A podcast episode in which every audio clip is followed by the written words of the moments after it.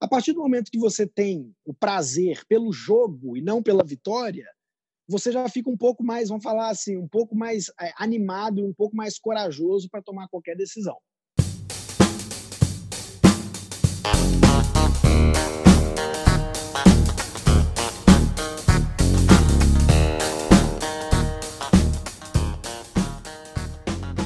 Seja bem-vindo ao EnconstruCast, o podcast do Enconstrução.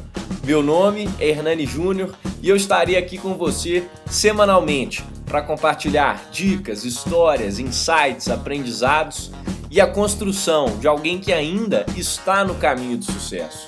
Porque eu ainda não cheguei lá, mas vou chegar e quero você lá no topo, junto comigo. Bora construir?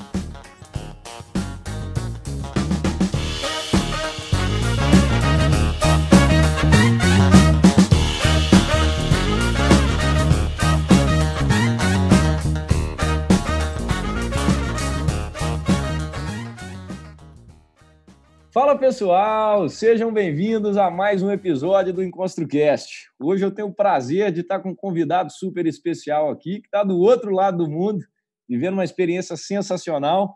Com vocês, Guilherme Guimarães. Guizão, seja muito bem-vindo, é um prazer ter você aqui. Obrigado por ter aceitado esse convite, por estar tirando parte do seu tempo aí para gravar esse episódio comigo. Sei que aí ainda é cedo no Vale do Silício, né? E, e para começar aí, Seja muito bem-vindo, se apresente para o pessoal.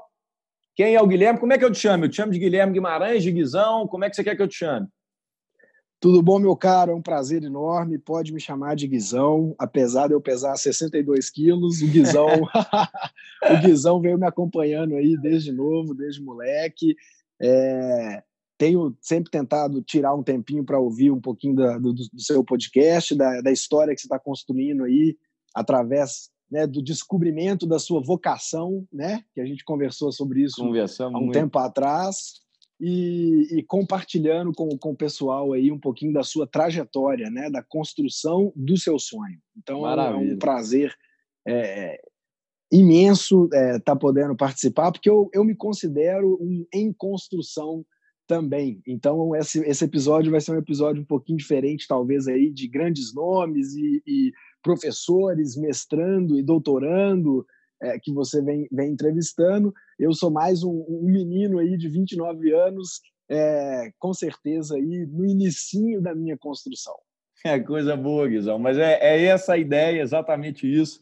Trazer quem é que não está em construção, a verdade é essa. E, e o Guizão, quando ele fala que ele tem 64 quilos, a história é engraçada pelo seguinte: eu, eu fui estagiário na empresa que esse cara fundou. E aí todo mundo falava Guizão, Guizão, Guizão, e eu imaginava um cara gigantesco, monstro, grandão. Quando eu vi o Guizão, eu falei, não é possível, isso aqui que é o Guizão. Eu falei, não, isso é Guizinho, pô, não é Guizão. E, e essa história foi legal, o Dan vai estar escutando o episódio aí, né? Tive a oportunidade de trabalhar na empresa que esse cara fundou e a gente vai falar um pouco sobre tudo isso. Estou bem, assim, é, natural em relação a isso, porque o Guizão é um cara que tem muito a agregar, porque, para mim, ele sempre foi um exemplo de muita ousadia, de coragem. É, e sempre, desde antes de conhecê-lo, escutava muito sobre isso, e depois que conheci, me aproximei mais, fiquei mais encantado ainda com, com tudo que ele vem fazendo. Então, Guizão, para começar, né, conta um pouquinho da sua história aí, quem é o Guilherme, é, como que como que você começou tudo, como é que você começou empreendendo, e não só empreendendo, como pessoa mesmo, é, volta lá atrás um pouquinho, conta um pouquinho para a gente. Maravilha. Bom, primeiro eu queria fazer uma ressalva né, para os ouvintes, os, os, queridos ouvintes aí do seu podcast, que hoje em dia a gente tem uma, uma, né, um, um mote muito grande de, de pa tentar passar uma regra sobre tudo. Então, primeira coisa é que cada um tem que respeitar a sua história e respeitar o que, que você viveu, que hoje você é o produto né, de tudo aquilo que a sua vida é, foi é, passando e acontecendo. Então, eu vou só fazendo essa ressalva antes de contar a minha história pessoal, porque eu acho que o mais interessante é, de vo é você aprender com a sua história e usar isso a seu favor. Tá? Então, é, falando um pouquinho, né, bem de maneira bem sucinta, eu nasci em Belo Horizonte. É, com nove meses eu me mudei para a Amazônia, é, fiquei minha, minha infância toda morando num condomínio da Vale do Rio Doce, no meio da Amazônia, meus primeiros oito anos de vida, tive uma infância memorável no meio do mato, é, sem nenhum tipo de, de realmente né, de violência, de, de é, do que a civilização tem. Então isso foi um, um, um primeiro um primeiro passo na minha vida.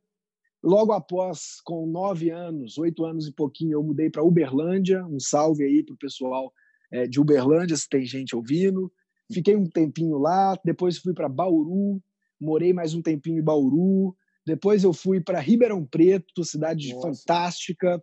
Morei em Ribeirão Preto, fiz grandes amigos lá. Depois de Ribeirão Preto, é, eu fui morar no México, em Monte Rei, ainda com 15 anos, com tudo isso com a minha família, não foi intercâmbio nem nada. É, tive uma experiência incrível em, em, em, no México, que já era um choque de cultura muito grande, além de tudo aquilo que eu já havia vivido dentro do Brasil. É, retornei é, para o Brasil logo em seguida, morei em Ribeirão Preto mais um tempinho, depois que voltei isso? a Belo Horizonte é, é, em seguida para poder fazer a minha vida universitária em, em Belo Horizonte, tá? Então, até os meus 18 anos, é, eu rodei para tudo quanto é lado com a minha família, pelo trabalho que meu pai é, exercia na época, e isso foi principalmente o que moldou a minha personalidade. Então, essa foi a minha história. Eu, eu, eu fui é, encorajado a sair da minha zona de conforto o tempo todo, a minha vida inteira. Então, para mim, a zona de conforto ela é ela incomoda. A gente vai chegar um pouquinho aí na, na frente na parte profissional. Isso, re, isso reflete no meu dia a dia e, e, nas minhas decisões o tempo todo, né? Isso faz parte da minha história. A zona de conforto é um, é, é um, é um ponto muito perigoso para todo mundo. Então, eu acho legal passar um pouquinho disso para o pessoal, porque a vida está passando, né? A vida está passando sim, sim. e quando você assusta já está no final do ano, né? Essa sensação de que o ano voou. Quanto mais a gente fica, quanto mais velho a gente fica, essa sensação parece que ela vem mais rápido. Mais né? rápido, eu sinto isso, eu sinto isso demais. Exatamente. Então, é, é, isso foi isso foi incrível dentro dentro desse desse nesse contexto né, que, que eu fui criado, porque eu tinha duas escolhas. Né? Acho que o pessoal lembra aí daquele novato que entrava na sala de aula. O novato ele tem duas escolhas. Ou ele se, ele, ele né, se recolhe, fica uma pessoa mais tímida e, e né, vive ali um pouco mais é, é, é, inibido, ou ele realmente entra na sala de aula ali, aquela criança, e realmente faz amizade com todo mundo, entende a diversidade entre as pessoas e desenvolve uma capacidade de se relacionar com qualquer tipo de pessoa. Então eu tive que desenvolver isso, porque senão eu não ia ter amigo. Então Sim. isso foi muito legal. Hoje eu tenho amigo quase todas essas cidades, mantenho contato com a grande maioria é, das pessoas que fizeram parte da minha história e isso foi o principal, uh, como que eu posso falar, o principal artifício, a principal arma que eu é, colhi da minha história para a minha vida profissional. Então, pessoal que está ouvindo aí, entenda primeiro a sua vida pessoal, o que, que você tem de forte, o que, que você. É, qual que foi o produto da sua história e use isso a seu favor. Eu acho que esse é o, o, o, principal aí dessa primeira fase da minha vida até, até a universidade. Que maravilha! Já começamos aí com insight para o pessoal. É, e quanta instabilidade, né, Guizão? Eu acho que você falou uma coisa muito sábia aí, que é a gente é um produto, nós somos um produto de tudo que acontece na nossa vida, na nossa construção aí, porque você não tinha escolha. Quando né, você falou que, em razão do seu pai, ele tinha que mudar, você não tinha escolha. É, é uma circunstância na sua vida que você, como criança, não tinha como escolher mas você tinha como reagir em relação a isso.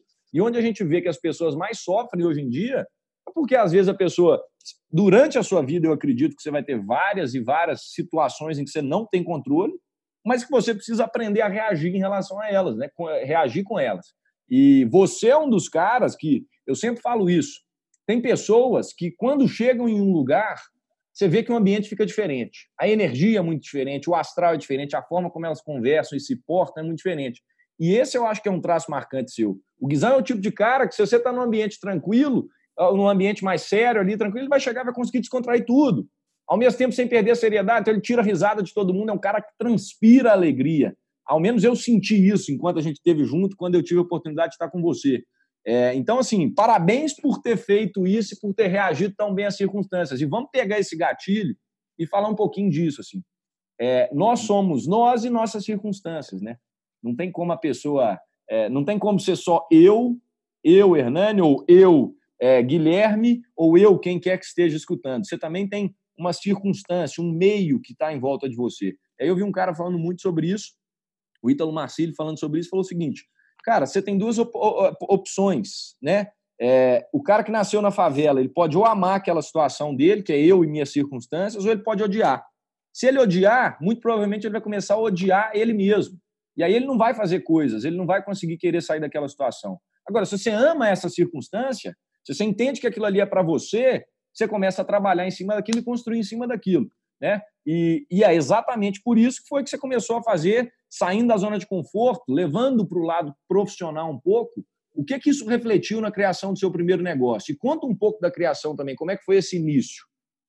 Maravilha. Então, com 18 anos, eu cheguei em Belo Horizonte para minha, vamos falar aí, a minha última, última não, mas talvez já mais velho, mais velho um pouquinho, né, para o meu próximo desafio, né, de ingressar no, numa universidade, que no caso foi o IBMEC, e não conhecia ninguém, né? Mais um, mais, só que aí já um pouco mais velho, né? Aquela mesma situação de chegar dentro de uma sala de aula, é, de uma cidade, de não conhecer a cidade, não conhecer os pontos, não conhecer o barzinho da cidade, não conhecer absolutamente nada. E aí, é, dentro do IBMEC, eu fiz um diagnóstico muito, muito preciso, muito rápido do que, que aquela faculdade poderia me oferecer.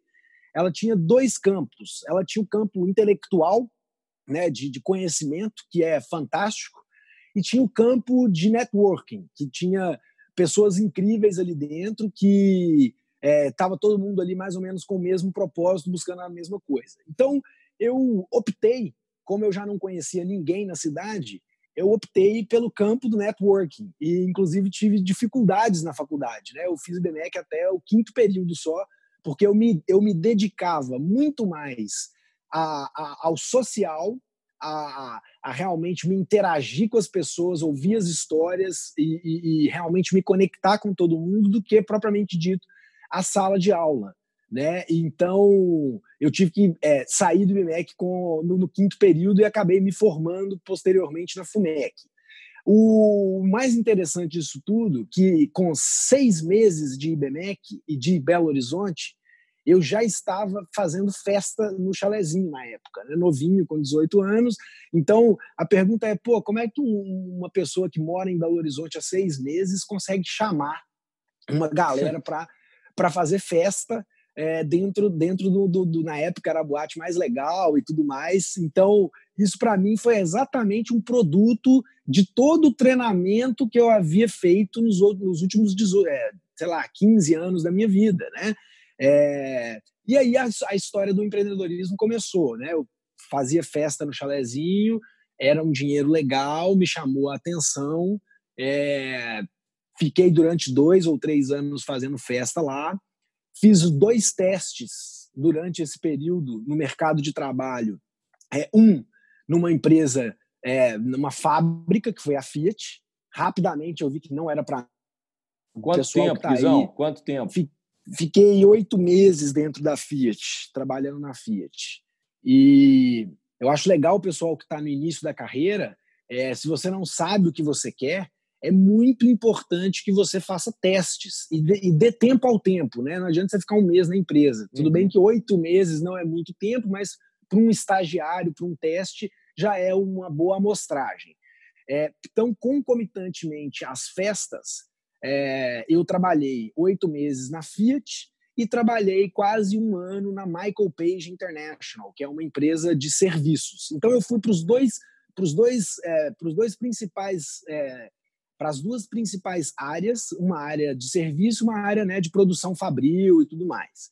Os dois é, eu obtive a mesma resposta. Não era para mim. Eu não, eu não me senti à vontade e não me, não me destaquei é, não, não fui bom é, o quanto eu achava que eu, que eu deveria ser em nenhuma das duas, das duas áreas. É, então, você acha eu, que esses eu... foram os dois sinais que você teve ali? Você primeiro Perfeito. você não ficou à vontade e depois você não conseguiu desempenhar da forma que você desempenhava em outra função, por exemplo, em outro negócio. Perfe perfeitamente. Eu não, eu não me considerava um cara brilhante é, nas, duas, nas duas áreas que eu me propus a fazer esse teste. Né? Uhum. Então, isso, isso me deu mais segurança, isso me deu mais, é, é, como que eu posso te falar, certeza de dar um terceiro passo, que seria realmente empreender, não que na, as festas para mim já era um teste ali de empreendedorismo, mas muito informal ainda, né? Porque uhum. não tinha todo um dia a dia de uma empresa. E aí com 21 anos eu decidi é, pensei, tive várias ideias de negócio e o que estava mais próximo de mim ali era realmente o ambiente de festa. E aí eu diagnostiquei que em Belo Horizonte havia um, um, um espaço vazio é, e, e, uma lacuna a ser preenchida de uma maneira profissional na área de formaturas.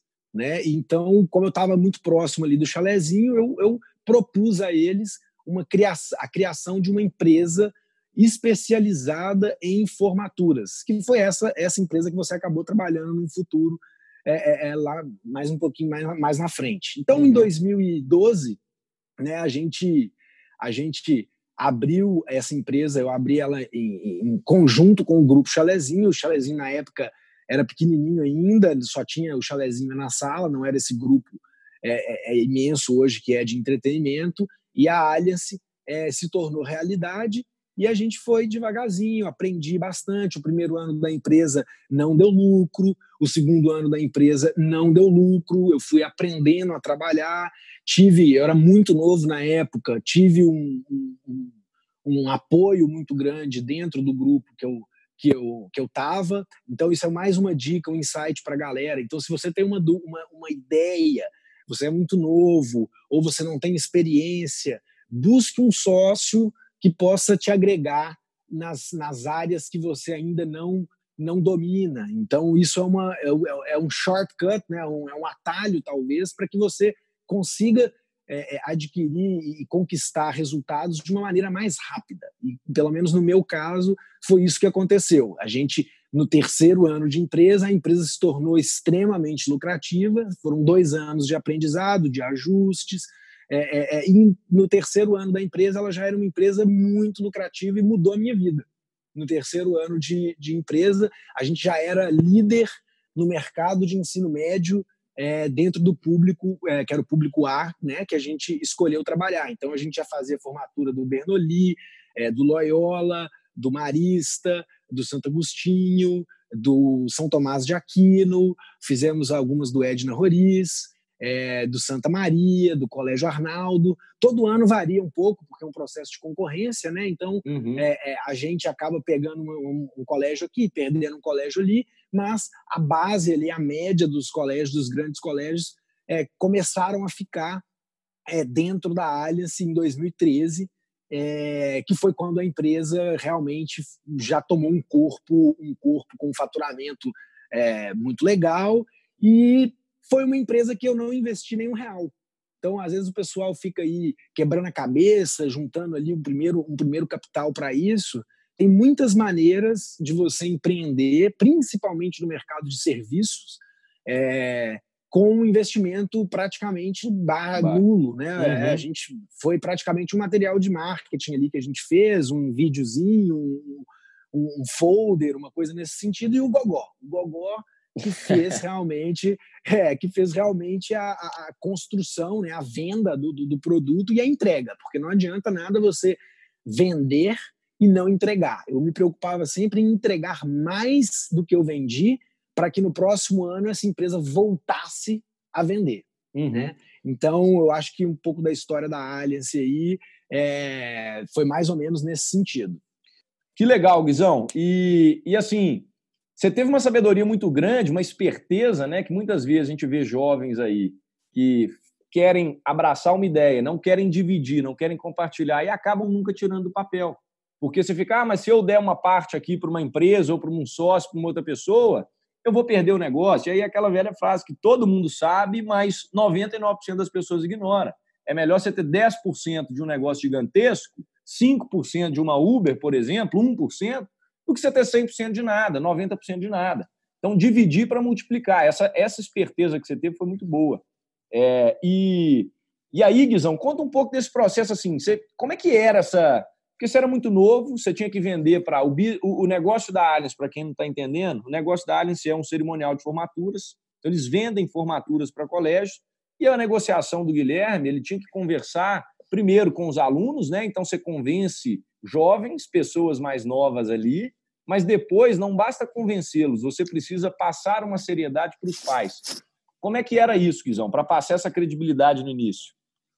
Maravilha, ótima pergunta, Hernani. É, cara, isso é uma, um exemplo prático é, de, um, de, um, de um assunto, de um tema até um pouco mais abrangente, que eu acredito dor de qualquer coisa que você vá, vai fazer ou, ou pretende fazer é você mesmo. Então, eu, de maneira intuitiva, na verdade, eu fazia isso sem, sem perceber, eu não me via, por, pelo fato de ser novo, como um impeditivo. Então, eu entrava numa sala de reunião com um monte de pai, às vezes lá no São Tomás de Aquino, pai executivo, empresário, pessoal é, é, extremamente capacitado, é, e eu não me colocava na posição de um menino de 22 anos vendendo um contrato ali, às vezes de 300 mil reais, 400 mil reais, né, em escolas grandes, às vezes chegava até 600, 800 mil reais. É, então, de vez em quando eu era pego de calça curta. O pai, um pai um pouco mais desconfiado falava: pô, mas você vai entregar mesmo? É isso mesmo? Pô, tô meio, tô meio na dúvida aqui. E aí eu tentava ali mostrar para ele que realmente a idade ou isso não tem nada a ver. Falava um pouquinho da minha história, falava um pouquinho do, do, do, do grupo que a gente tinha por trás, do pessoal que estava envolvido, mas o principal era eu mesmo não me ver nessa posição né, de, é, de quando você se quando você se coloca um impeditivo é o primeiro passo para aquele impeditivo se tornar realidade. Então, é, de maneira é, intu, intuitiva, intuitiva, eu achava que era normal, que tudo bem, eu, eu, eu vender para um, um pai ali de 40, de 50 anos, extremamente capacitado, preparado, um produto, no caso que eu acreditava que eu sabia mais do assunto do que ele independente da, da idade dele ou da, ou da capacitação. Então, isso acho que vale para qualquer é, tipo de, de, de negócio ou de situação que, que, você, que você vai viver na sua vida. A primeira coisa é você tirar a trava. Você não pode estar travado para nenhum tipo de, de desafio que você vai fazer. Se você está travado, se prepara primeiro, busca informação, vá preparado, mas chegue para aquela reunião ou para aquela, aquela é, situação que você se preparou sem nenhum tipo de amarra dentro da sua cabeça, que você vai fluir de uma maneira muito mais natural. Confiança, acho que é mais, né? mais confiança. exato, confiança, confiança, confiança em si mesmo. Confiança Mas não adianta si ter mesmo. confiança vazia sem preparação, que é muito importante. Perfeito. Tem que preparar. Perfeito. Preparar, mas tem que confiar. E que bacana, Guizão, muito legal. E conta um pouquinho assim, como, o, o que, que aconteceu com a Allianz? Né? É, você começou em 2012, dois anos da empresa sem dar lucro, os próximos dois, a empresa dando muito certo. É, como é que o que, que aconteceu depois disso? Perfeito. Bom, é, depois que a empresa tomou um pouquinho de corpo, né, ela já estava, eu já estava começando a entrar na minha zona de conforto, né, e voltando lá um pouquinho no gancho que a gente conversou sobre minha história de vida. É, em 2016, ou seja, já tinham quatro anos aí de empresa, é, eu fui convidado para poder assumir talvez o maior desafio da minha vida dentro da Alias, que foi a fazer a operação de food and beverage, né, de, de, de comidas e, e, bebidas através, através de um buffet de Londres na casa dos Estados Unidos nas Olimpíadas no Rio de Janeiro.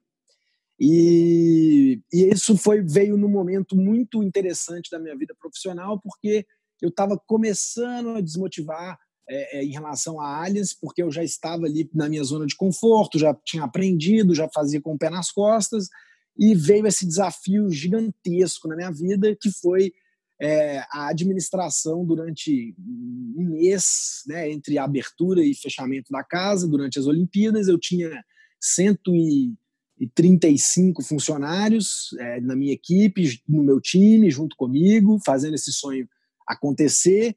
E, e foi incrível. Ali eu vi que o céu era o limite. Ali eu vi que a gente realmente não que a, a amarra, realmente as amarras estão dentro da nossa cabeça. Eu jamais imaginaria que eu era capaz de conseguir administrar um time é, multidisciplinar numa cidade que não era minha, com uma série de pessoas de fora do Brasil, em outro idioma, é, um, uma operação cirúrgica, porque tinha muita fiscalização, muita, muita cobrança do Comitê Olímpico Americano, e foi espetacular.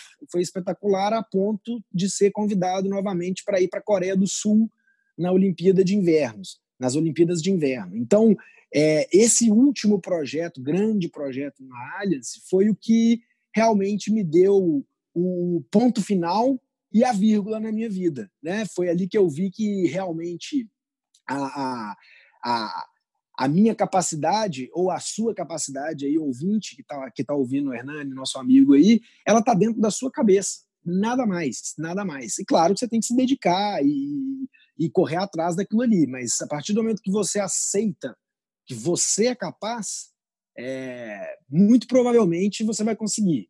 Então, ali a gente entregou as Olimpíadas de uma maneira incrível, o pessoal adorou. Eu voltei a Belo Horizonte após as Olimpíadas, recebi um convite dentro do próprio grupo para assumir a gestão é, do, do, do, clube, né, do clube Chalezinho, do qual eu fiquei quatro meses apenas. Não me identifiquei com a, com a gestão de uma casa noturna, tá? Isso é muito legal porque acontece isso também. Tem muito, tem muito tropeço no caminho. Isso é normal. Eu acho que, na verdade, o principal da vida é você conseguir matar no peito as bolas quadradas que chegam para você, né? Então resolver os embarques da obra que vão acontecer, né? Exato. Então essa foi uma movimentação que eu fiz, ao meu ver, é, que não que não fez sentido para minha vida e rapidamente, rapidamente eu eu, eu virei o volante do, do carro. Então né, sair da gestão do, do, do, clube, né, não quis, não quis ficar dentro daquele dia a dia ali de boate, não, não tinha a ver com, com, com um pouco do que eu estava buscando para minha vida. E aí essa bola quadrada, né, porque aí nisso o, o, já havia outro responsável na Alias, eu não quis voltar para lá, e aí eu fiquei, vamos falar assim, no limbo. Né? Não tinha nenhum projeto, tinha, tinha saído desse novo desafio, e essa bola quadrada né, que, eu, que, eu, que, que chegou para mim, foi o que me trouxe para o Vale do Silício, que foi o que me trouxe para a Califórnia e foi aonde eu, eu, eu, ingressei no meu novo projeto. Então, é, na verdade, Hernani, eu acho que a vida é muito mais bola quadrada e como você mata ela no peito, porque a maioria, a maioria das vezes a bola vai vir quadrada. Com certeza. E, e é, tem muito tem muitas pessoas que falam hoje, principalmente nessa cultura, você vai estar familiar com isso, familiarizado erre, se for errar, erre rápido. Eu vi um empresário falando comigo esses dias, falou, oh, na verdade, muita gente fala em errar, em errar, em errar. Eu acho que as grandes pessoas, as pessoas que realmente conseguiram isso, elas erram um pouco. E quando erram, elas conseguem virar, elas conseguem sair desse erro e consertar rapidamente. E é o que você está falando. Né? Viu que não era aquilo ali, não deu certo, experiência ruim vai acontecer. Resolve. Qual que é o próximo passo? O que, que eu preciso fazer para resolver isso aqui? Então, muito legal. E, mas explica um pouco. Aí você vendeu a Allianz, né? Ou não? Você vendeu o resto da sua participação? Você ainda era sócio? Como é que foi isso? Até você chegar no Vale do Silício, só para o pessoal entender. Você teve um exit na Allianz? Exato. Então, quando, é, quando eu me deparei né, com, com mais essa adversidade na vida, é, eu tinha, eu tinha algumas, algumas opções e algumas escolhas a fazer. E como eu não sabia exatamente qual seria o próximo passo, eu fui, vamos falar assim, de maneira, uh, vamos falar, inconsciente, é, obrigado a vender uma parte dessa empresa que eu havia construído para ter um colchão de, de, de, segurança, porque eu não sabia se o meu próximo projeto ele ia demorar um ano, seis meses, dois anos, ou qual capital ou qual tempo que eu ia, que eu ia precisar para isso. Então, sim, né, fiz um acordo com os meus sócios atuais, vendi quase 80% das minhas ações, é, me capitalizei e, a partir do momento que isso aconteceu, eu fui, é, vamos falar assim, fui pesquisar, fui entender. Todos, todos os, os, artigos que eu lia e tudo que eu via, às vezes, de documentário e, e, e pesquisas que eu fazia, vinha lá, São Francisco, Califórnia, São Francisco, Califórnia, São Francisco, Califórnia. alguma coisa está acontecendo lá. Então eu peguei e falei, vou passar 30 dias na Califórnia. E aí eu vim para a Califórnia como turista e tudo mais. Passei 30 dias aqui na Califórnia, viajei para tudo quanto é lado, vi vários negócios, entendi um pouco do clima e me apaixonei. Me apaixonei, tinha tudo a ver comigo, eu já estava acostumado a mudar mesmo, já era uma, uma, uma realidade dentro da minha vida. É... Voltei para o Brasil e comecei a arrumar, tem isso também, né? A gente acha que é da noite para o dia, as coisas demoram. Então, eu voltei para o Brasil e tomei, e tomei aquele primeiro pequeno passo. O que, que é o primeiro passo? O primeiro passo é a decisão. Então, poxa, vou mudar do Brasil. Quando você toma a decisão de vou mudar do Brasil, você tem uma série de pequenos ajustes que você tem que fazer, desde devolver meu apartamento, é, de pôr papelada, de me preparar, de tudo, tudo, tudo, tudo. Minha família, é, a minha namorada, que na, na época eu já tinha cinco anos de namoro, né? Decidi casar, falei, vamos embora. Então, então é, foi essa, essa, esse insight que eu tive e comecei a tomar pequenas decisões para culminar oito meses depois foi quando eu desembarquei em São Francisco com duas malas. Então, é, hoje, né, hoje que já tem quase é, um ano e oito meses que eu estou aqui contando essa história, eu lembro do tanto de passinho pequeno que eu tive que dar para poder é, é, vir aqui para a Califórnia. E aí começa a minha história aqui na Califórnia de que é um novo que, é um, que foi a parte do meu, do meu novo do meu novo em construção. Comecei uma outra construção fora do Brasil.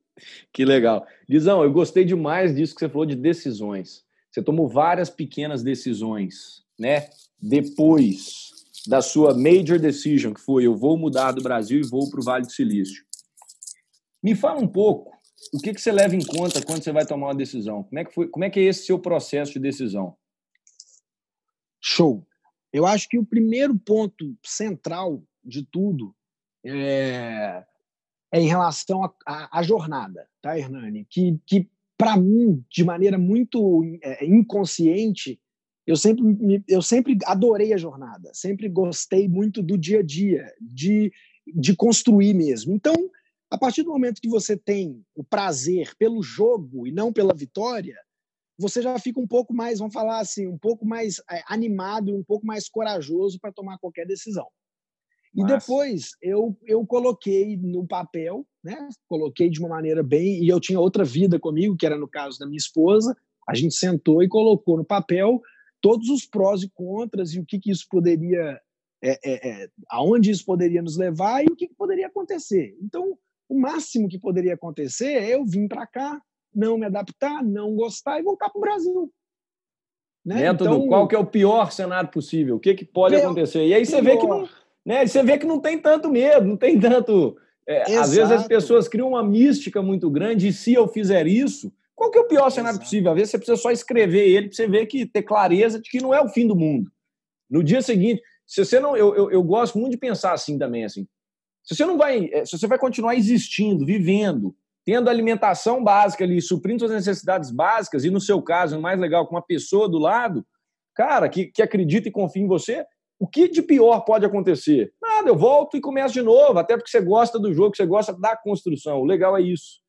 Perfeito. E, e, o, mais, o mais incrível disso tudo, que aqui nos Estados Unidos, nós vamos falar um pouquinho das percepções que eu tenho hoje, né, dos Estados Unidos como, como negócio, como civilização e tudo mais, o quanto que aqui nos Estados Unidos eles eles é, é, enxergam quando você quebra uma empresa ou quando dá errado, como eles enxergam isso de uma maneira muito mais é, é, construtiva do que no Brasil. Então, o máximo que ia acontecer é eu voltar para o Brasil mais experiente, com mais certeza. esperto, com mais conhecimento. Então, na verdade, a decisão de sair do Brasil foi muito mais o seguinte: vamos lá, vamos aprender, vamos tomar porrada na cara. É, que o máximo que vai acontecer, eu vou voltar um profissional mais completo, um cidadão mais completo, então, na verdade, não tinha o que perder. O que eu, o que eu tenho a perder realmente é, é a distância dos meus amigos, distância da minha família, do meu cachorro que eu amo pra caramba, é, do meu dia a dia que eu, que eu era apaixonado aí no Brasil. Então, eu acho que é muito mais nesse sentido do que propriamente dito, né, o, o, o risco, ou o medo, ou alguma coisa dá errado, porque isso, na verdade, essa bola murcha, no final das contas, ela, ela vira um troféu para você. A bola murcha deu errado, porra, isso aqui eu não erro mais. Exato, então, exato. Então mais é isso. Experiente, tem, tudo. É, você vê esses grandes nomes aí, quando você vê documentário e tal, pô, os caras estão lotados de bola murcha guardada como troféu. Exato. Então é porque o cara teve que errar, errar, errar, errar. Então se se permita errar, se permita arriscar, se permita é, é, é colecionar bolas murchas. É, que no Brasil a bola murcha é um pouco vista como pô, deu errado, fulano quebrou, fulano fez isso, fulano errou em tal decisão. Mas você pode ter certeza que o aprendizado que ele teve daquela, daquele erro, daquela, daquela decisão é, que não foi assertiva, aquilo ali não tem preço. Não tem escola, não tem faculdade, não tem mestrado que aquela vivência que somou a vida profissional e pessoal daquela pessoa é, vai, vai carregar o resto da vida. Ninguém tira isso de você. Exatamente. Tudo é para mim, para você, e não né, para o meu desenvolvimento, e não contra mim. Né? Acho que Exato. eu concordo demais com isso. E, gente, percebam aqui a coragem desse cara, então. Ele saiu do Brasil, ele não começou, ele não foi, ele passou 30 dias no Vale do Silício analisando o mercado, pensando nas possibilidades. Mas ele decidiu e foi direto empreender do outro lado do mundo. Não foi uma, ah, eu vou trabalhar aqui por um tempo, é, procurar um emprego lá, eu vou trabalhar fazendo alguma coisa para eu sentir o ambiente e depois eu começo a empreender. Não, você já foi de mala pronta e para abrir a empresa, né, Guizão? Perfeito. E como Perfeito. que e, e, e, como é que foi esse processo? Como é que tá esse processo? Né? Conta para a gente aí da sua história. Agora vamos, agora a gente faz a transição do episódio. Deixamos o Brasil, desembarcamos no Vale do Silício. O que, que o Guizão está vendo aí como é que começa? Vamos entrar aí na, no Vale do Silício, na terra da inovação. Tá, maravilha. Antes, antes de entrar na parte profissional, mais uma vez eu vou voltar na parte pessoal. E mais é, uma vez, indo... percebam isso, gente. Isso é muito legal, esses insights. Primeiro se conheça, primeiro conheça você mesmo, para depois Perfeito. você tentar levar para o lado. Perfeito, Hernani. O que, que acontece? É... Eu primeiro tive que me conectar para eu escolher vir para São Francisco, primeiro eu tive que me conectar com a cidade. Então, o que, que eu quero dizer com isso? Eu fiquei encantado, né? Não sei, os ouvintes aí que conhecem, que o pessoal que já teve em São Francisco, que entende um pouquinho da história, é, eu me senti muito bem com, com a vibe do lugar, com, com o que o lugar é, realmente representa. São Francisco, além da beleza, das paisagens, ela tem um legado muito grande, né? Então, em 1920, quando os Estados Unidos proibiu, né, teve a lei seca do álcool, São Francisco passou a sua própria lei liberando. Né? Foi aqui o, o, o berço da, do, do, dos hippies, do flower power, foi pioneira no, no, no, nos direitos LGBT. É, 1950 foi palco da Beat Generation. A cidade respira contra a cultura. A cidade respira inovação. A cidade respira realmente você sair da zona do conforto. Então, para mim, isso veio de encontro com tudo aquilo que às vezes eu fui preparado ao longo da minha vida inteira. Então, primeiro eu falei, poxa, é o norte da Califórnia que é onde eu vou começar, porque é onde eu vou me sentir melhor, é onde eu vou ficar encantado com o dia a dia, encantado com as pessoas, encantado com o movimento que, que São Francisco desse. Você fala, pô, São Francisco hoje é o berço da tecnologia, né? o Vale do Silício, é Ok, mas isso é para o século XXI. Mas se você pegar os últimos 100 anos, São Francisco foi disruptivo ano atrás de ano. É uma, é uma, é uma característica da cidade. Então, primeiro eu tinha que estar confortável onde eu estava. Eu tinha que gostar do lugar onde eu estava. Para eu, poder, eu poder transitar de uma maneira um pouco mais é, é, é, alegre, feliz. Você tem que tá, estar tá é, confortável com o ambiente que você está nadando ali, que você está convivendo, que você vai estar tá realmente fascinado com o dia a dia do lugar. E aí, é, a, a, a, quando eu vim para os Estados Unidos, eu já havia feito toda uma pesquisa e, e, e qual era o mercado que eu queria é, é, entrar, porque tem uma coisa muito interessante. Aqui a, briga é grande, né? Aqui nós temos aqui em São Francisco as mentes talvez mais incríveis do mundo. Se você é um cara muito bom no que você faz e você mora, é, sei lá, na, na, no Reino Unido, você vai, alguém vai te chamar, você vai vir morar aqui. Se você é um cara do, tá cheio de brasileiro incrível aqui que foram convocados pelas grandes empresas. Então, pelo fato de ser um mercado muito maduro, é, eu tinha que vir para um, um, um, um business onde eu conseguisse performar. Eu não sou um cara técnico, eu não sei mexer com tecnologia, é, eu não consigo é, é, é realmente. Você tem que conhecer as suas forças e as suas fraquezas para você performar melhor. Então, o que eu realmente, todas as minhas as minhas pesquisas e entendimento em relação a, a, a, mercado e empreender, eu acabei chegando no açaí. Então, eu hoje é, montei uma empresa de açaí aqui nos Estados Unidos, é uma marca, né? a gente tem um projeto aí de expandir essa marca como um todo, como supermercado, como loja, é, fornecimento, fábrica e tudo mais. Por quê? Primeiro, é um produto brasileiro. Então, o gringo aqui já tem uma dificuldade grande no supply chain, na, na cadeia, é difícil dele entrar por causa disso. Uhum. Segundo, é, é, um produto que eu posso bater no peito e falar que eu conheço. Né? Terceiro, é economia real. Então, realmente não está dentro dessa, dessa, dessa economia intangível aqui de startups. Bolha especulativa de startup, valuation, Exato, exato. É uma coisa um pouco mais plausível. A loja está ali, ela vende, ela fatura, os potes de açaí têm o seu valor, o cara compra, ele gosta, ele compra mais. Uhum. É, e aí foi a decisão de vir através, é, de vir mexer com esse mercado, economia real, dentro do, do Vale do Silício. Porque a galera que está aqui também consome comida. Também Com certeza, consome, tem que comer, né? E, tem que comer, né? E é uma coisa para eles aqui muito exótica, uma coisa muito diferente. O pessoal ainda, é, ainda não conhece tanto o açaí. O açaí está começando a crescer no mundo inteiro. É, então, vai dentro da minha, da minha linha de investimento, que hoje eu penso todos os investimentos que eu faço na minha vida são relacionados. Eu pergunto para mim, é de longo prazo? Isso, isso é uma curva crescente, né? A alimentação saudável, fruta, é, é, é, é uma, é uma curva que está para cima ou uma curva que está para baixo? Não, uma curva que está para cima. Então, vamos embora, vamos, vamos entrar nesse mercado. E aí a gente, é, eu tenho mais um sócio aqui, a gente optou né, de realmente começar em São Francisco, escolhemos talvez um dos pontos mais clássicos e icônicos aqui de São Francisco para poder abrir a loja, que deu um trabalho danado por, pelo, pelo real estate que a gente escolheu realmente. É, e hoje a loja está aberta. A loja está aberta, está vendendo. Estamos tendo um resultado muito legal de, de aceitação do, do, do pessoal. Onde que está a lojinha hoje? Se alguém quiser ir em São Francisco, por exemplo, te visitar, onde que te encontra aí na loja? Maravilha. Cara, eu tô na One Market. One Market, Market é a, é a, é a, é a principal rua da cidade, que é a Market Street.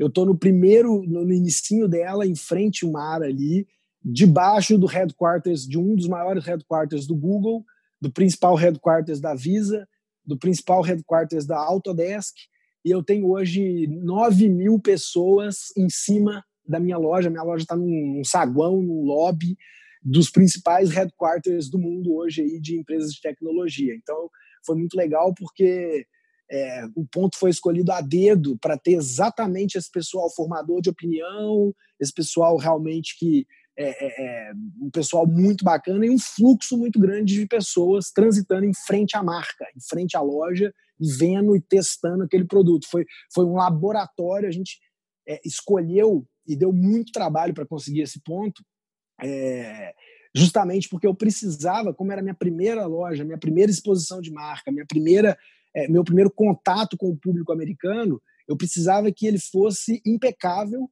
e que tivesse realmente num lugar muito, muito, muito estratégico. Então demorou para eu conseguir abrir essa loja. Então às vezes eu conversava com minha mãe, filho, cadê a loja? Mãe, calma, mãe, calma, mãe. Eu não quis, eu não quis abrir ela de qualquer jeito ou em qualquer lugar no primeiro ponto que apareceu.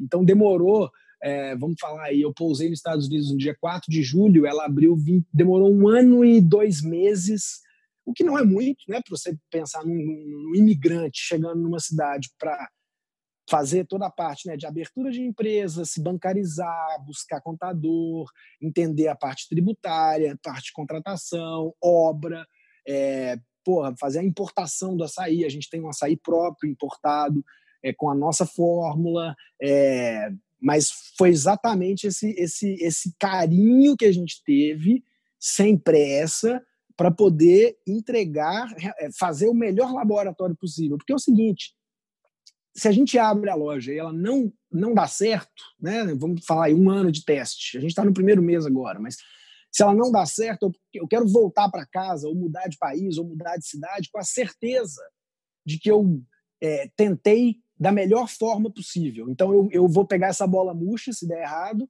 e vou colocar ela na estante com a certeza que tudo que eu podia fazer, que estava ao meu alcance para fazer esse teste, foi feito. Então, por isso que foi esse lugar tão icônico, tão é, é, complicado de se fazer obra. Você imagina, fazer uma obra... Eu tive um, um, um caso curioso aqui, eu tive que fazer um desligamento do prédio para poder ligar a minha energia.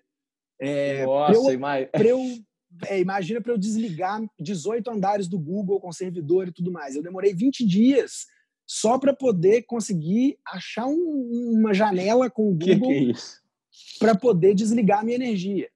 Entendeu? Desligar a energia do prédio. aí, teve que ter gogó para fazer isso. Como é que é nos Estados Unidos? Tem? Funciona?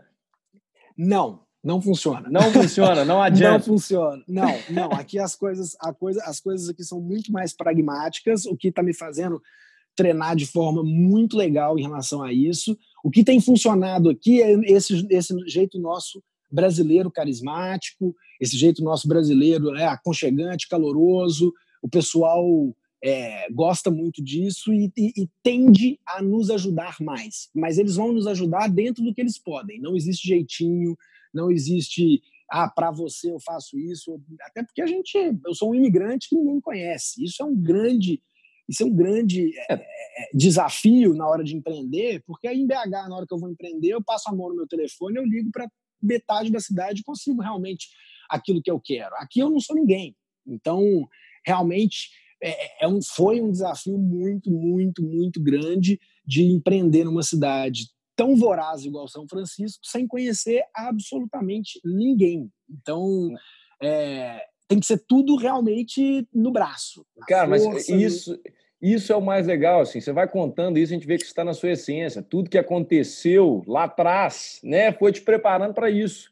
Então, quando Sim. você falou que chegou, né, você chega na escola, você é um aluno novato, aí hoje você é o brasileiro que está abrindo um negócio diferente aí na contramão do que todo mundo pensaria. Ah, brasileiro foi para o Vale do Silício, está mexendo com tecnologia. Não, o cara está vendendo açaí.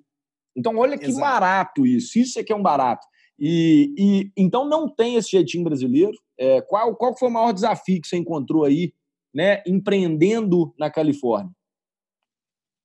Cara, o, maior desafio se tornou o maior prazer, que é o seguinte: eu tive que entender as leis, eu tive que entender. Então você imagina que a gente tem terremoto, né? Então uhum. toda toda a, a construção civil da loja, ela tem uma série de obrigações a parte de Health Department, né, que é a parte, vamos falar assim, do Departamento de Saúde Pública, tem uma série de exigências.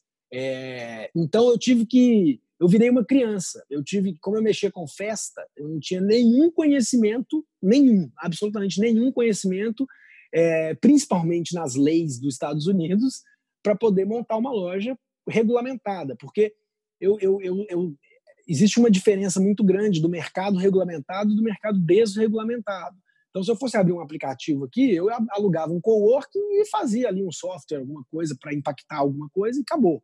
Quando você vai para o mercado de comida, você está vendendo comida para as pessoas, você tem uma série de exigências, é, tanto dentro da sua loja, de fiscalização, é, de funcionário, é, de treinamento, eu tive que estudar para virar um food manager certificado pela Califórnia, então eu tive que entender as leis realmente sanitárias do, do, do, do, estado, da cidade. Então, o maior desafio foi realmente chegar aqui com papel em branco, né?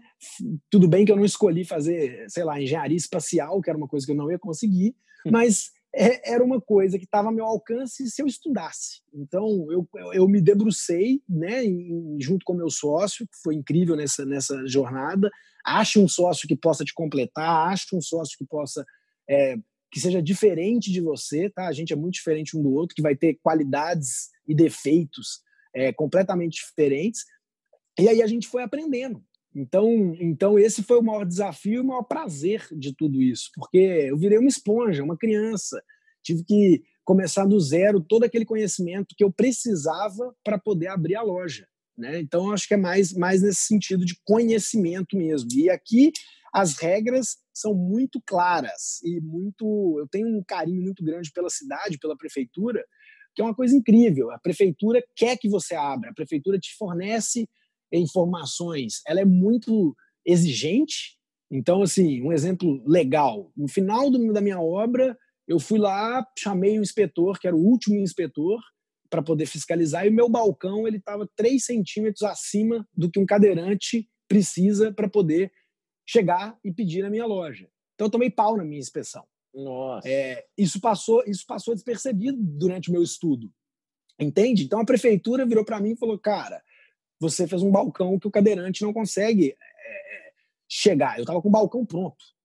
Então você imagina, eu tive que desenvolver um jeito de mudar meu balcão sem ter que fazer outro para ele conseguir é, atender as especificações da cidade. Mas aí eu ligo na cidade e falo, pô, meu balcão tá pronto. No outro dia ele vai lá de novo, opa, tá legal, tá certo, assina e você passa.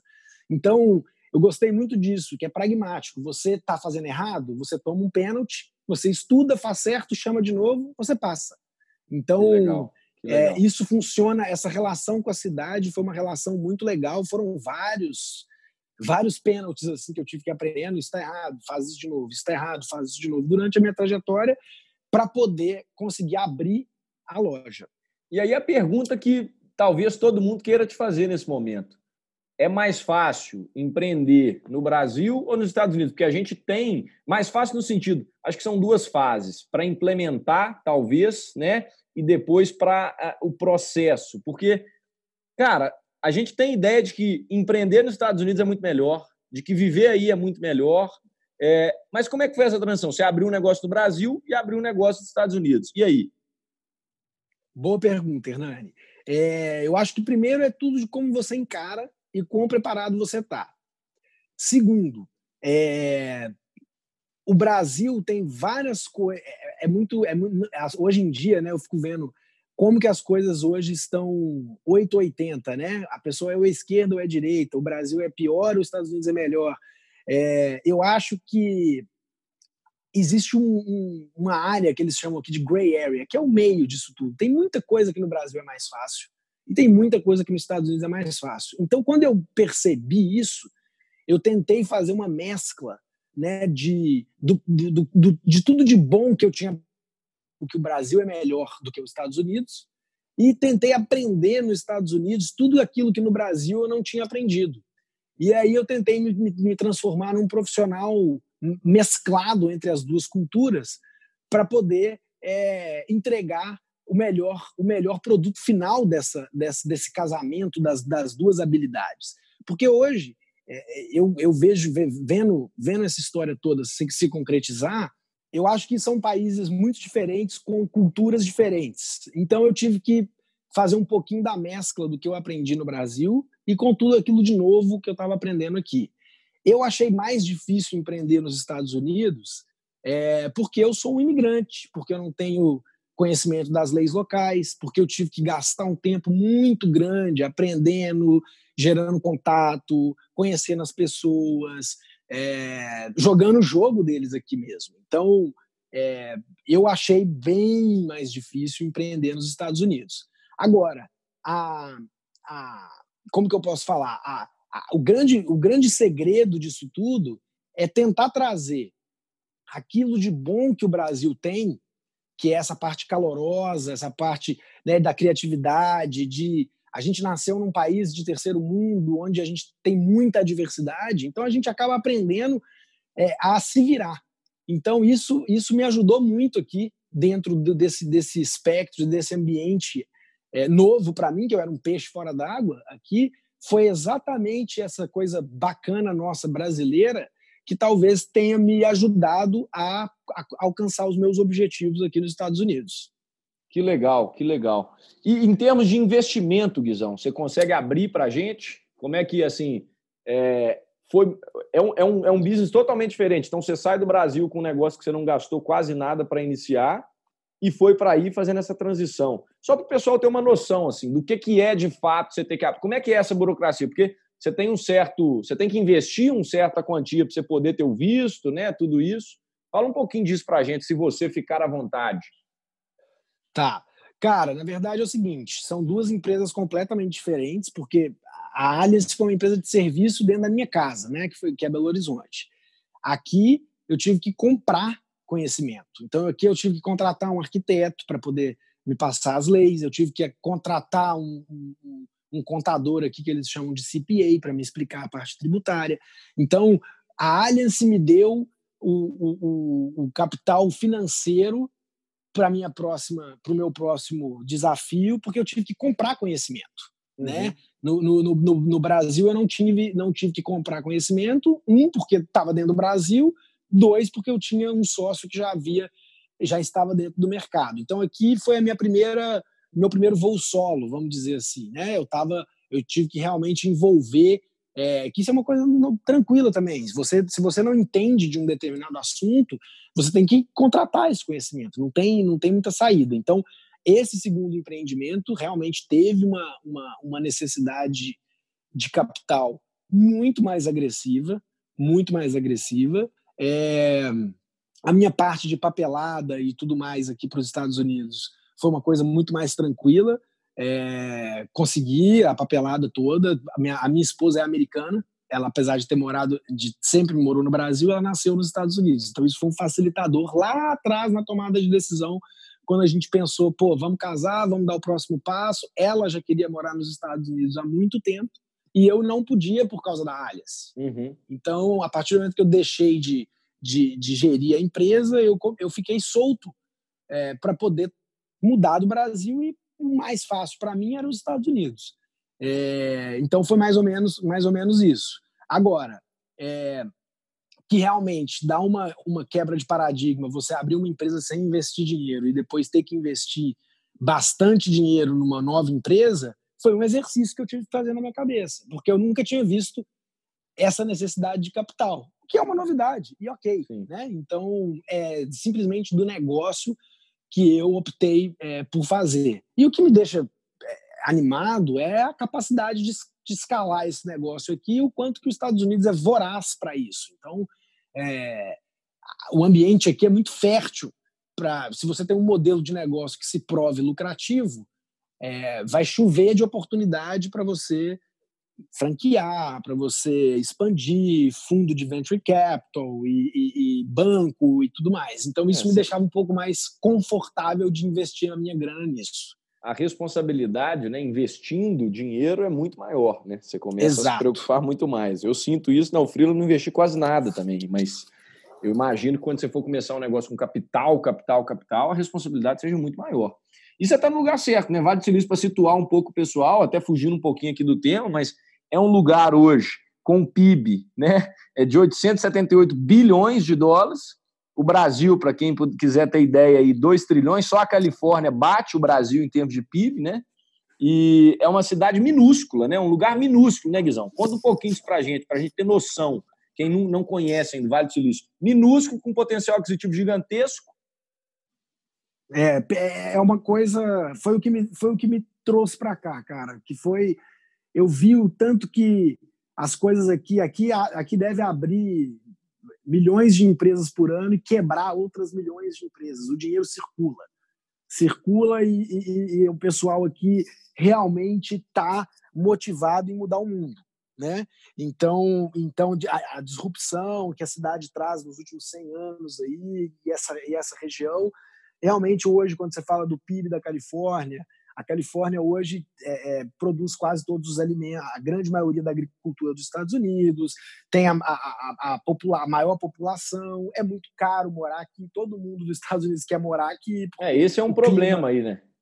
Exato, o clima aqui é muito gostoso, é, não, não, não, não, tem muito estado dos Estados Unidos que chega no inverno, realmente o inverno é muito bravo, é, as cidades aqui da costa, né, Los Angeles, São Francisco e San Diego, não nevam, não são, não são muito, muito agressivas no inverno. Então, atrai muita gente e atrai muito dinheiro, atrai muito negócio. Então, eu imaginei o seguinte: poxa, nessa altura do campeonato da minha vida, talvez este seja o lugar onde eu quero estar inserido. Deixa eu entrar nessa salada aqui e vamos ver qual é o produto que, isso, que, que, que produto que sai disso tudo. Guizão, e nós, nós estamos falando de uma área aí, então, São Francisco, né? Talvez, uma área minúscula, onde tem muito dinheiro rodando, como você acabou de falar. Em termos de, de, de potencial geográfico aí, político, cultura, o que, que você vê disso? Assim? O que, que você pode ensinar para a gente, de, já que você está inserido aí, que a gente não tem nem noção do que acontece? Tem pessoas que não. É, ninguém consegue morar em São Francisco, por exemplo. Você, né? Como é que é isso? Show. Cara, é muito legal isso, porque existe o efeito colateral do progresso, né? Então, uma coisa muito curiosa é, em relação a São Francisco, propriamente dito, é uma área muito pequenininha, onde tem a, cidade de São Francisco tem em torno de 800 a 900 mil habitantes durante é, fixos, e durante a semana elas se transformam em 3 milhões, 4 milhões de pessoas, é, e aí, no, no, no, final de semana, volta a ser aquela cidade calma. É, o que está acontecendo? Hoje existe um déficit de habitação na cidade, existe um problema né, de, de moradores de rua muito grande, existe a falta realmente de mão de obra. As pessoas hoje né, que trabalham nos cafés, que trabalham né, de, na limpeza, que trabalham de atendentes, é, nos hotéis, elas não conseguem morar na cidade porque a cidade hoje, a média de um apartamento aqui de um quarto está girando em torno aí de 3.600 dólares para você conseguir morar em São Francisco. Então, é, é, muito, é muito legal e triste ao mesmo tempo você ver que tudo tem, tudo tem seu efeito é, colateral. Mesmo uma cidade com tanta inovação, com, com, com esse clima tão disruptivo, ela está produzindo um gap entre o rico e o pobre muito grande, o que é triste e a cidade vem se esforçando para poder resolver esse problema. Então, existe um déficit habitacional gigantesco. É, a mão de obra aqui, a gente está falando de um, de um, desemprego aí de 3 e poucos por cento, então eu estou sofrendo para poder conseguir mão de obra.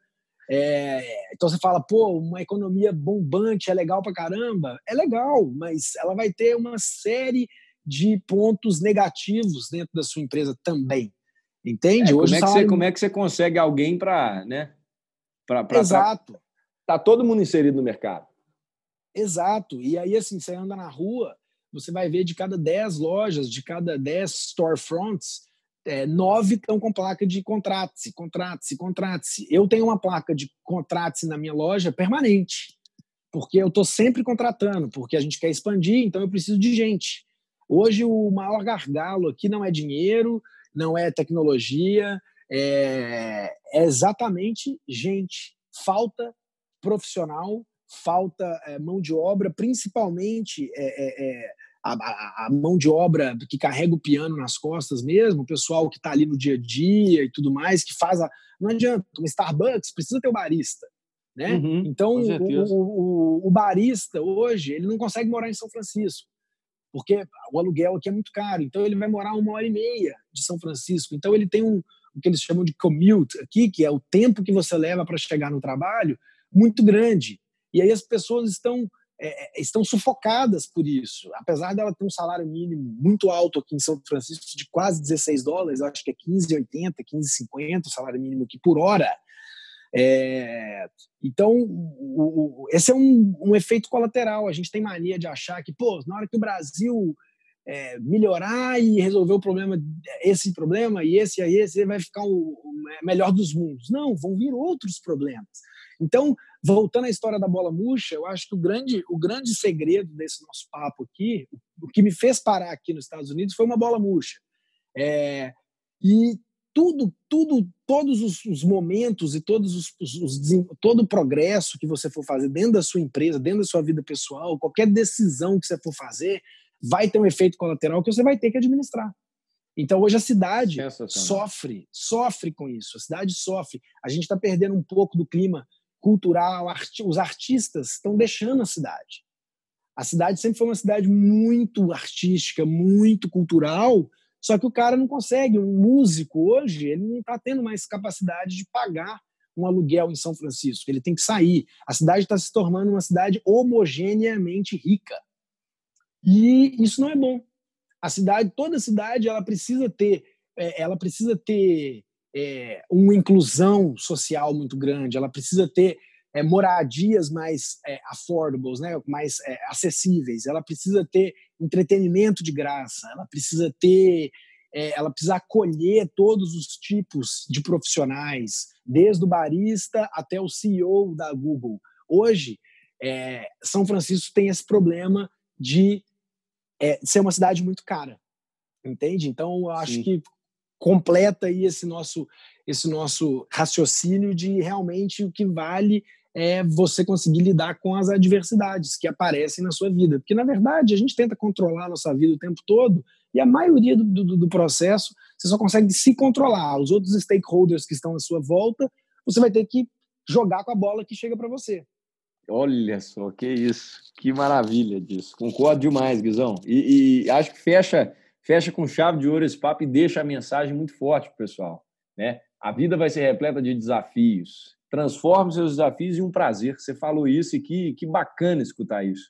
Um aprendizado muito grande. A vida vai ter várias situações que você não vai controlar. O Guizão contou a história dele aqui. Ele mudou. Foram oito cidades, Guizão, se eu contei isso. certo. Oito é cidades, até os 15 anos de idade, 18, para fazer faculdade aqui em Belo Horizonte.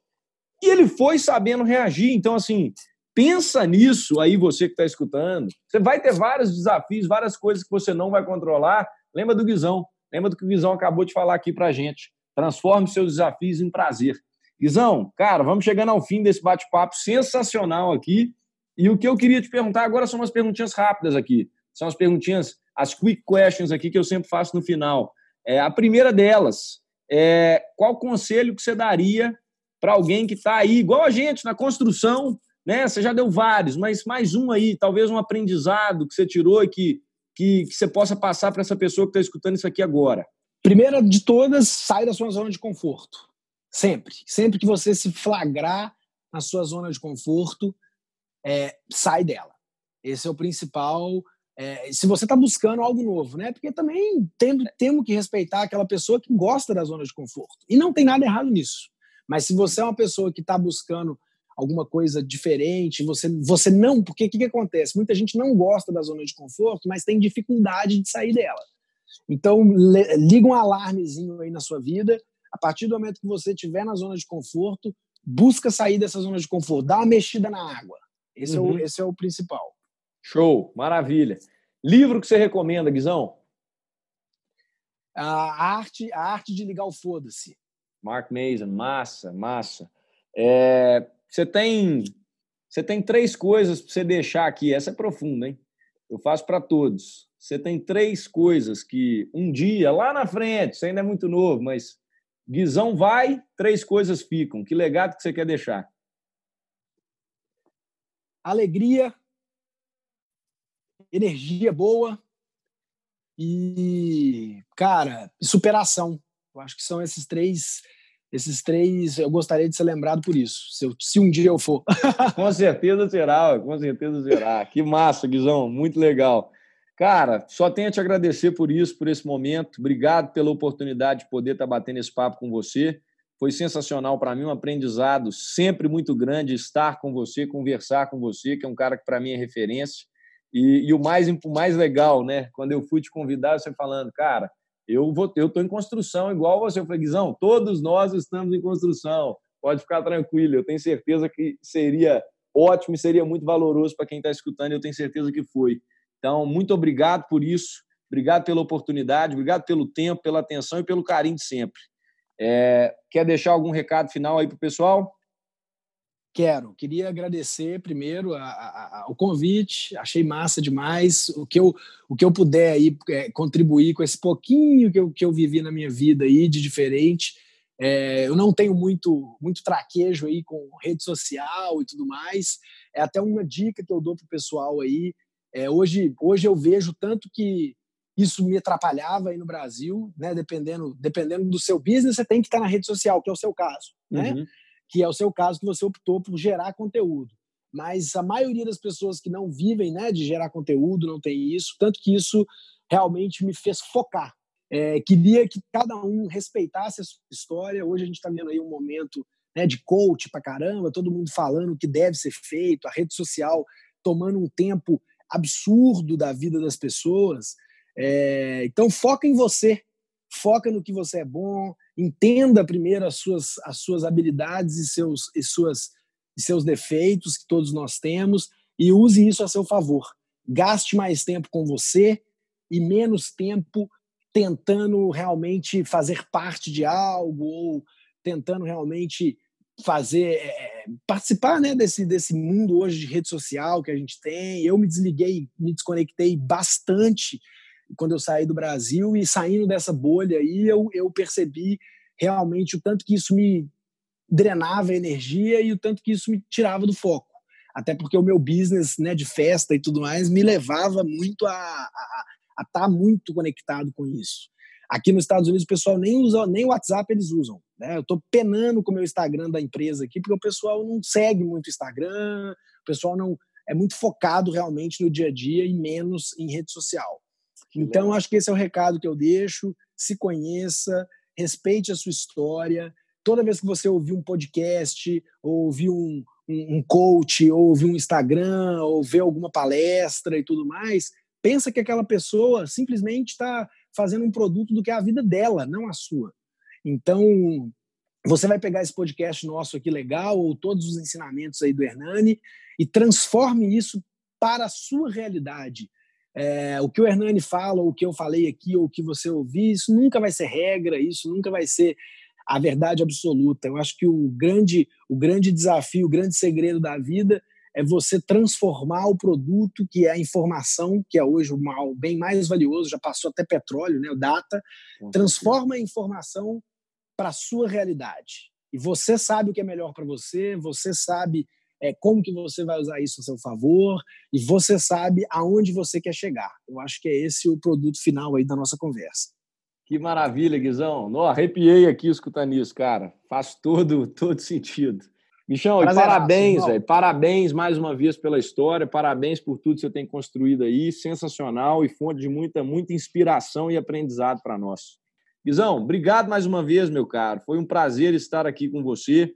Vou deixar agora você ir aí, que tem um sábado lindo pela frente aí para você curtir, né? E, pessoal, como eu sempre falo, um grande abraço, obrigado pela audiência e bora construir. Fui!